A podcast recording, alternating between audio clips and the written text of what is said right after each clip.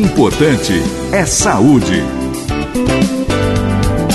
Olá, senhoras e senhores, eu sou José Roberto Portante, toda semana trazendo um assunto interessante sobre sua saúde.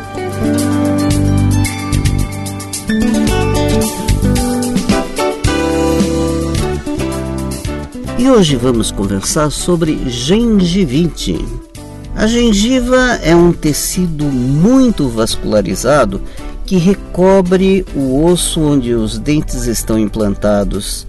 Ela que auxilia na sustentação do dente. Apresenta uma coloração mais para o vermelho claro.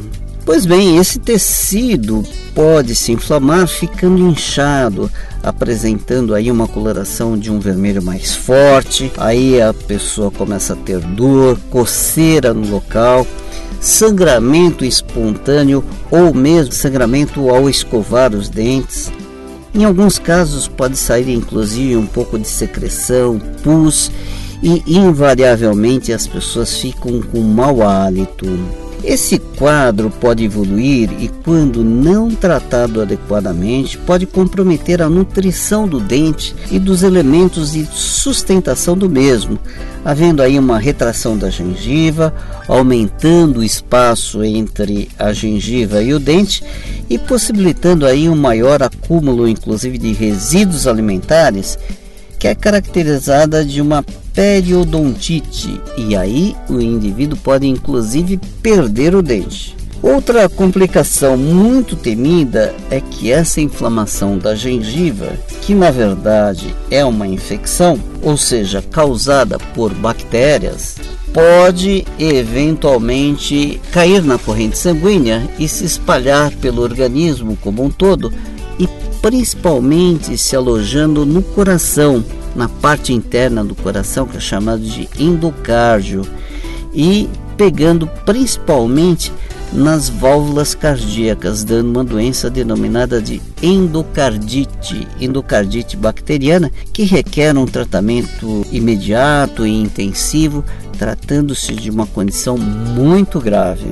A gengivite em geral está relacionada à higienização bucal inadequada e assim como acúmulo de restos alimentares nos dentes e a proliferação de bactérias formando aí uma placa dental, que é uma película constituída por saliva, bactéria e algumas células mortas e que acabam se infiltrando entre o dente e a gengiva. E aí, com a presença da saliva, a precipitação do cálcio, formando as placas calcificadas de bactérias denominadas de tártaro. E aí o processo de proliferação bacteriana se torna cada vez mais acelerado.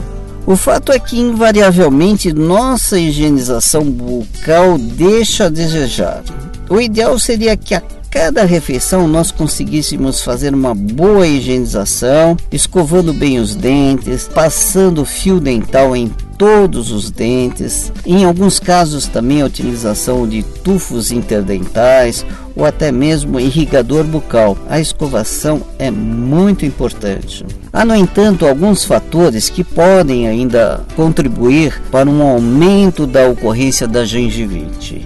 Por exemplo, indivíduos diabéticos, indivíduos imunodeprimidos, uso de determinados medicamentos, por exemplo, antibióticos, anticoncepcionais, corticoide, pessoas que bebem bebida alcoólica de uma forma um pouco mais acentuada e o próprio tabagismo são elementos de aumento da incidência de gengivite. Torna-se recomendável que, na suspeita da gengivite, se procure de imediato um dentista para que lhe faça o diagnóstico e institua o quanto antes o tratamento, uma vez que a formação de uma placa endurecida denominada tártaro, como eu falei anteriormente, o dentista consegue removê-la e por vezes a necessidade inclusive de medicamentos de ação local ou até de ação sistêmica. Pois é, muitas pessoas não se preocupam muito com a higiene bucal e o fazem de forma praticamente automática, como que cumprindo um mero ritual, sem se preocupar se estão realmente fazendo uma higienização eficiente e desta forma deixam resíduos alimentares abrindo as portas para a gengivite. Então vale a pena você analisar se você está realmente sendo eficiente em sua higienização bucal.